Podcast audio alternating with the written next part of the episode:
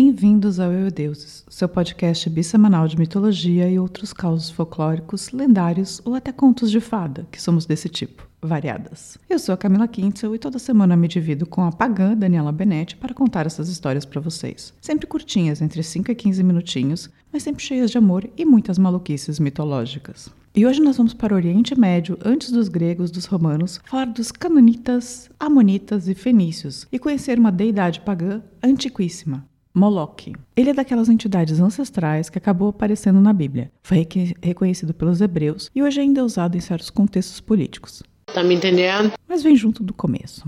Moloch, ou Moleque para outras línguas, mas a gente vai optar por Moloch, que moleque não dá para levar a sério, né, moleque? Ah, leque, leque, leque. É uma daquelas figuras tão antigas que há muita discussão sobre, muitas versões e poucas certezas. A primeira é que muitos cientistas consideram que Moloch não é propriamente um ser, mas é um tipo de oferenda. De qualquer maneira, ficou determinado um tempo que ele seria a figura e também o tipo de oferenda, né, de sacrifício. Esse deus é representado pelo corpo de um homem com uma cabeça de touro, por isso, algumas vezes foi confundido com o Minotauro. Segundo a história, como tinha prazer em receber sacrifícios de crianças, muitas vezes também foi misturado com Cronos, o engolidor de filhos. Eu fui feito para comer, boca foi feita para comer. Ele aparece pela primeira vez nos textos massoréticos, que foram a base hebraica para a construção da tradução do Velho Testamento. E está nos Levíticos até hoje, em uma passagem que diz para não levar as crianças para serem sacrificadas. Duh. E quem sacrificar um filho deveria ser apedrejado até a morte. Mas os israelitas continuaram conjurando Moloque. Eu vou aqui ler para vocês essa passagem em ordem. Vejam o que acham. Eu lendo a Bíblia. Não entregue seus filhos para serem sacrificados a Moloque. Não profanem o nome de seu Deus.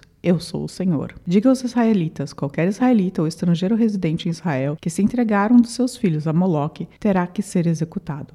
O povo da terra o apedrejará. Voltarei o meu rosto contra ele e o eliminarei do meio de seu povo, pois deu os seus filhos a Moloque, contaminando assim o meu santuário e profanando o meu santo nome. Se o povo deliberadamente fechar os olhos quando alguém entregar um de seus filhos a Moloque e deixar de executar o agressor, voltarei o meu rosto contra aquele e contra o seu clã, e eliminarei do meio do seu povo tanto ele quanto todos os que seguem, prostituindo-se com Moloque. Bem, basicamente Deus estava falando: olha, amigo, se você.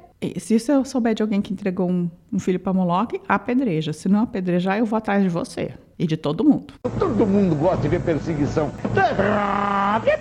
Todo mundo gosta. Eu adoro o Deus do, do, Velho Testamento, sabe? Ele é muito mais agressivo. Enfim, a Bíblia detestava Moloque. Ele era citado com frequência para falar: por favor, parem de matar criancinhas, né? Esse Deus bizarro. Também é confundido com Baal ou com o próprio demônio. Baal também é um deus é, antiquíssimo que talvez valha fazer um episódio aqui. O que vale dizer é que na época não era tão incomum sacrificar crianças, mas parece que Moloch era a deidade favorita para isso. E justamente por isso que ele virou um tipo de demonião na cultura popular. O rapaz com piercing no nariz, com as tatuagens na cara, com os tribal no pescoço, é, esse cara é do demônio. Os sacrifícios de Moloch eram bem particulares, pois eles eram feitos dentro da barriga de uma estátua. Vou ensinar para vocês, tá? Mas não façam. Eles abriam uma portinhola e enchiam de lenha ali, uma portinhola na barriga da estátua, e enchiam de lenha ali. Aí colocavam um animal ou criança lá dentro e tacavam fogo. Era basicamente um, um forno dentro de uma estátua, com cabeça, com corpo de homem e cabeça de touro. Algumas estátuas tinham até sete câmaras, cada um para um tipo diferente de oferenda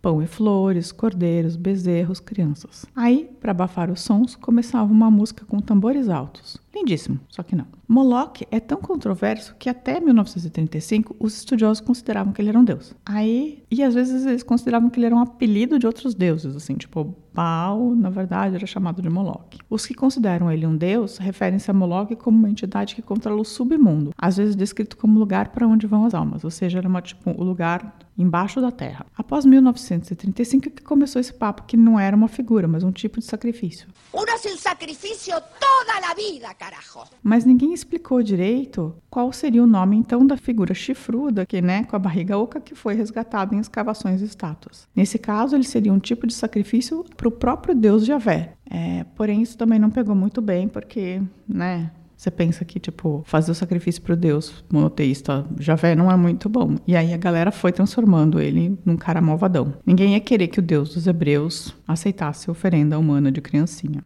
A figura dele como touro também teria sido criada para ligá-lo ao touro de bronze construído pelo rei Falaris. Ou seja, a partir de pedaços de informações, a figura foi crescendo e se tornou muito pop. Tão pop que apareceu em obras como O Paraíso Perdido, de John Milton, e Salammbô, de Flaubert. Me vejo obrigado a concordar com palestrinha. Uma outra coisa engraçada é que a ideia de Moloch acabou virando um sinônimo de demônio insaciável, que sempre demanda mais. Para vocês terem uma ideia, Karl Marx, o comunista, referiu seu dinheiro como Moloch. E o Fernando Henrique Cardoso, ex-presidente do Brasil, chamou o Centrão de Moloch, tipo alguém que sempre está exigindo mais e mais e mais. Por último, em 2019, é, rolou uma exposição sobre Cartago no Coliseu, na Itália.